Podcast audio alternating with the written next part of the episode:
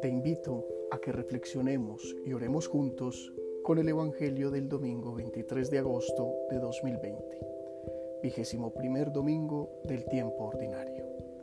En el nombre del Padre, y del Hijo, y del Espíritu Santo. Amén. Del Santo Evangelio según San Mateo. En aquel tiempo, al llegar a la región de Cesarea de Filipo, Jesús preguntó a sus discípulos, ¿quién dice la gente que es el Hijo del Hombre? Ellos contestaron, unos que Juan el Bautista, otros que Elías, otros que Jeremías o uno de los profetas. Él les preguntó, ¿y vosotros quién decís que soy yo? Simón Pedro tomó la palabra y dijo, Tú eres el Mesías, el Hijo de Dios vivo. Jesús le respondió, Dichoso tú, Simón, hijo de Jonás, porque eso no te lo ha revelado nadie de carne y hueso, sino mi Padre que está en el cielo. Ahora te digo yo, tú eres Pedro, y sobre esta piedra edificaré mi iglesia.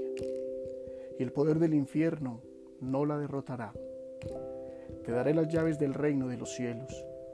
Lo que ates en la tierra quedará atado en el cielo, y lo que desates en la tierra quedará desatado en el cielo. Y les mandó a los discípulos que no dijesen a nadie que Él era el Mesías. Palabra del Señor. Gloria a ti, Señor Jesús. Después de un largo tiempo de caminar y compartir la vida, de descubrir al otro y conocerlo, Jesús encuentra el momento oportuno para lanzar a sus discípulos una pregunta personal, íntima, fundamental y directa. Para establecer la diferencia, quiere saber primero qué dice la gente de él, toda la muchedumbre que lo ha escuchado y que se ha maravillado con sus obras y milagros. Como en todo lo público, las opiniones difieren unas de otras. Unas son aproximadas y otras tan solo comentarios intrascendentes. Todo ello implica que nadie en la multitud sabe más de Jesús que lo que lo han visto hacer o porque otros lo han dicho. Luego Jesús quiere saber mejor qué piensan sus amigos de Él, los cercanos, los de su corazón, los que caminan a su lado, los que ha preparado todo este tiempo para recibirlo como la verdad. ¿Quién cree en ellos que es Jesús? Una pregunta que lleva en sí el riesgo de descubrir en la respuesta que tal vez ellos tampoco sepan quién es. Pero si la opinión de la multitud es totalmente carente de verdad, la respuesta de los discípulos en la voz de Pedro está llena de conocimiento y de intimidad. Tú eres el Mesías.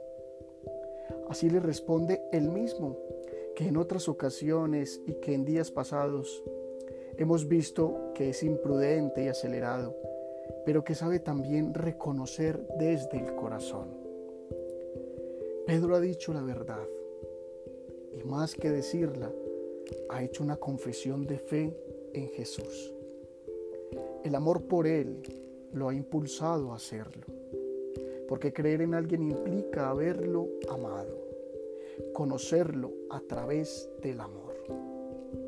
Pedro ha hecho ese camino, lo ha conocido y lo ha amado, aunque todavía no entienda muchas realidades. Como respuesta a la confesión de fe que Pedro pronuncia, Jesús le responde con un voto de confianza y este es que su fe será la roca fuerte que sustentará la de sus hermanos. Las primeras comunidades cristianas cimentaron su fe en el Jesús que testimoniaron los apóstoles, quienes encontraron en Pedro al guía que los llevara por el camino. ¿Quién, quien cree y permite que el Espíritu Santo fortalezca su fe, será capaz de guiar a sus hermanos dando testimonio del resucitado. ¿Quién es Jesús? ¿Quién es Jesús? Millones de seres humanos han querido responder a esa cuestión desde todos los ángulos de la historia. Para nosotros, para ti, para mí, como cristianos, sigue estando vigente ese interrogante. ¿Quién es Jesús para ti? ¿Quién es Jesús para mí? Le conozco porque he oído de Él o porque he caminado a su lado. Él espera de nosotros una respuesta íntima y personal que dé al mundo razón de nuestra fe. Quedémonos con los versos de aquella hermosa canción que escribió alguien con esta misma inquietud. Es imposible conocerte y no amarte. Es imposible amarte y no seguirte. Me has seducido, Señor. Para terminar, oremos. Amado Jesús, hoy reafirmo mi fe en ti Confieso desde el corazón que eres el rostro amoroso del Padre en mi vida.